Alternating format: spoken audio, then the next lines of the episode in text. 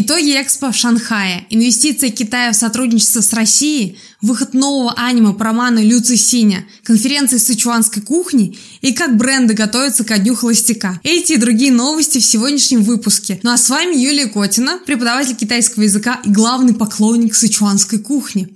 Я решила подвязать выход новостей к концу недели, и чтобы войти в график, на прошлой неделе просто не выпустила новые видео. Поэтому буду исправляться, и сегодня обсудим новости сразу за две недели. Но я думаю, что сейчас на моем канале смотрят только разбор Гуфа. Поэтому давайте договоримся. Я выпускаю новости в пятницу, субботу, вы их досматриваете, ставите лайки, подписывайтесь на мой телеграм-канал, где я публикую прикольные находки, горячие новости из Китая, китайскую грамматику и другой полезный контент по китайскому языку ссылку. Ссылка тут или в описании. Найти не трудно.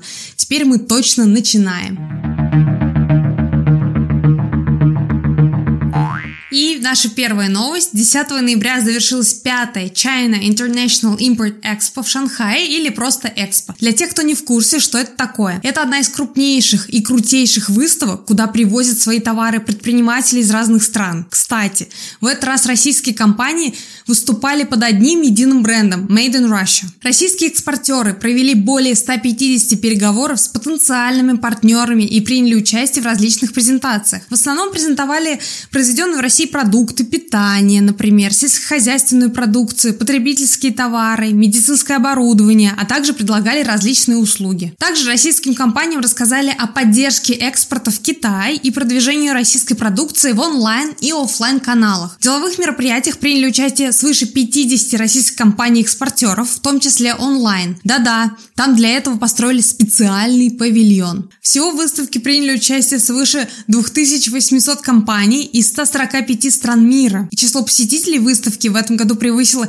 460 тысяч, а общая сумма сделок на завершившемся экспо более 73 миллиардов долларов США. А вы говорите кризис, нет возможностей. Все возможности в Китае. Учите китайский, занимайтесь своим любимым делом и много зарабатывайте. Российские компании с 2018 года каждый год, несмотря на различные ограничения, участвуют в Экспо. Интерес китайских потребителей к иностранным, в том числе и российским товарам, остается стабильно высоким. Со временем этот тренд будет расти. И теперь круто не просто возить китайские товары и продавать их на маркетплейсах. Это также никуда не денется. Китай крупнейший наш поставщик. Но и образовывается новый тренд – экспортировать свои товары в Китай.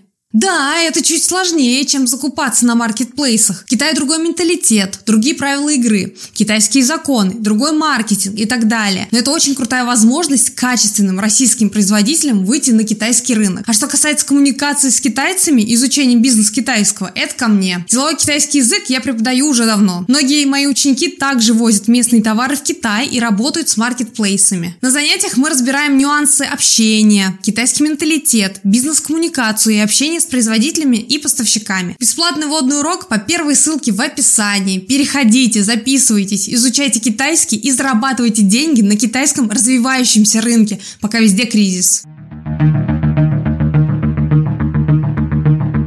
Россия и Китай договорились о совместных проектах на 1,3 миллиарда долларов. Такие планы назвали по итогам совместного заседания межправительственной российско-китайской комиссии по инвестиционному сотрудничеству. Со стороны Китая сообщили, за первые 8 месяцев этого года инвестиции Китая в Россию составили 450 миллионов долларов, увеличившись на 150% по сравнению с аналогичным периодом прошлого года. Еще одно подтверждение, что китайский рынок открыт и готов к сотрудничеству с российскими производителями. И на фоне этого следующая новость.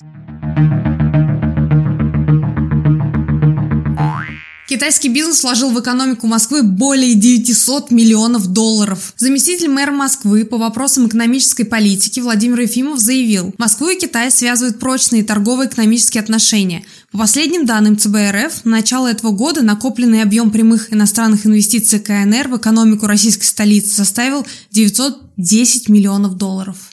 Тенденция такая. Китай вкладывает в основном в столичные отрасли. Строительство, энергетику, химическую промышленность, электрооборудование, машины и аппаратуру. К чему в итоге все это приведет? Вопрос открытый. Китай не стал бы просто так инвестировать в страну и развивать в ней бизнес, если бы у Китая не было бы особого своего плана. Что задумал Китай, остается лишь догадываться. Первое, что приходит на ум, это то, что Китай уже давно взял курс на сокращение производства фабрик, в том числе из-за ухудшения экологии в стране, и планирует переносить и инвестировать в новые производства в других странах. Не к тому ли это, что Россию хотят сделать большим китайским заводом?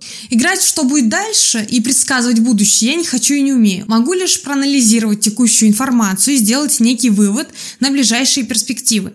Вывод такой. Дают бери, бьют беги. Пока есть возможность работать, все, кто это умеет, будут развиваться и зарабатывать на и с Китаем. Плохо это или хорошо? И к чему это все может привести? Напишите в комментарии под выпуском. Будет интересно почитать ваше мнение.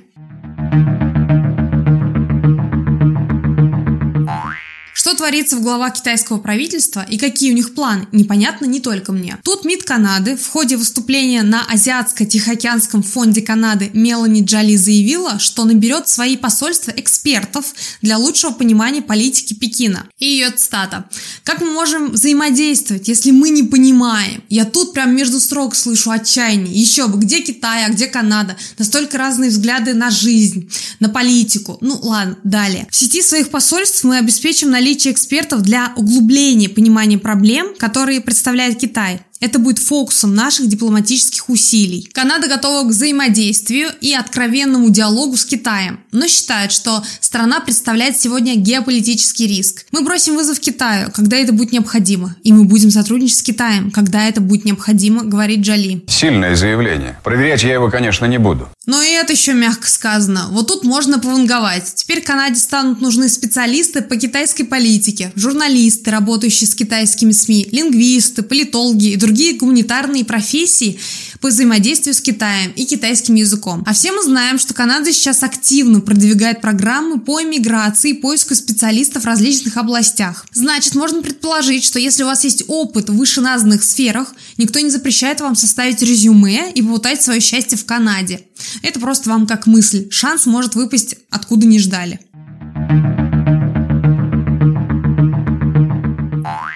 Наша следующая новость. Количество индивидуальных предпринимателей в КНР выросло до 111 миллионов. Из-за различных ограничений, в которых последние пару лет живет Китай, мелкий и малый бизнес несет большие убытки. В октябре индекс деловой активности мелкого бизнеса упал до 48, что свидетельствует о снижении масштабов бизнеса. Почти 58% мелких предприятий работают себе в убыток, по данным госуправления. Но ведь именно мелкий и малый бизнес обеспечивает работой около 300 миллионов китайцев. Это около 3-4 человек в найме на одну компанию. То есть нормально так рабочие места создает. Чтобы хоть как-то помочь бизнесу, правительство временно освободило его от уплаты налогов. Это позволило мелким предприятиям сэкономить с 2020 года более триллиона юаней. Да, подобных поблажек ждать нам не приходится, поэтому... Налоги, налоги, налоги, налоги, налоги, налоги, налоги, налоги, налоги. Вчера в полночь по Пекину стартовали праздничные распродажи на День холостяка. 11.11 .11 это крутой и один из любимых моих дней, когда в Китае куча разных распродаж. Сейчас же эту традицию перенимают и в России. Многие бренды и бизнесы готовят акции к этому дню. И в ближайшее время 11.11 .11 плотно войдет в привычку и у нас, а Черная пятница, как вы уже заметили, уходит на второй план. Грандиозные распродажи на День холостяка будут длиться около двух недель. Торговые площадки Taobao и Tmall уже начали принимать предзаказы на товары со скидками. А в JD.com заявили, что акции будут не только на онлайн-площадках, но и в 200 тысячах офлайн точках День холостяка переезжает в офлайн. Главной фишкой распродаж в Китае являются онлайн-стримы. Их эффективность уже давно оценили маркетологи и в России. Многие компании пытаются внедрять этот инструмент продаж и в свои маркетинговые стратегии, но пока что-то особо не слышно о результатах. А стримы так популярны, потому что их интересно смотреть. И даже если вещь ну вообще не нужна, блогеры продают так, что ты все равно тянешься оплатить товар. Думаю, что нужно выделять определенную сумму денег на 11.11, .11, а то есть шанс купить много одноразовой ерунды. Кстати, смотря такие стримы, можно неплохо тренировать аудирование. В 2021 году объем китайского рынка лайвстрим продаж оценивался в 1,2 триллиона юаней, а к 2025 году обещают достигнуть более 2 триллионов юаней. А вообще следить за скидками нужно заранее и быть готовым оплатить сразу всю сформированную корзину ровно в полночь, так как топовые товары разберут за пару секунд. Пишите, как вы относитесь к появляющейся у нас китайской традиции на День холостяка. По-моему, скидки и распродажи – это хорошо.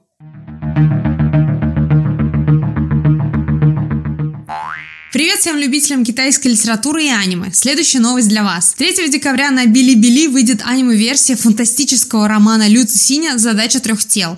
Скажу честно, я не читала эту книгу и не знакома с трилогией этой вселенной, но вокруг Лю Синя и его вселенной в последнее время так много хайпа, и я уже исправляюсь и начала читать «Задачу трех тел», чтобы к выходу сериала быть готовой посмотреть его. Кроме того, Netflix тоже готовит свой сериал с Бенедиктом Вонг, снимался в «Докторе Стрэнджа», Цай Чинем из «Легенды «Десяти колец», Джоном Брэдли и Лиам Каннингем из «Игры престолов». Анонс обещали на 23 год. Поэтому, пока не вышли эти сериалы, срочно читайте книгу. А если читали все три, пишите в комменты, какая больше понравилась или не понравилась и почему.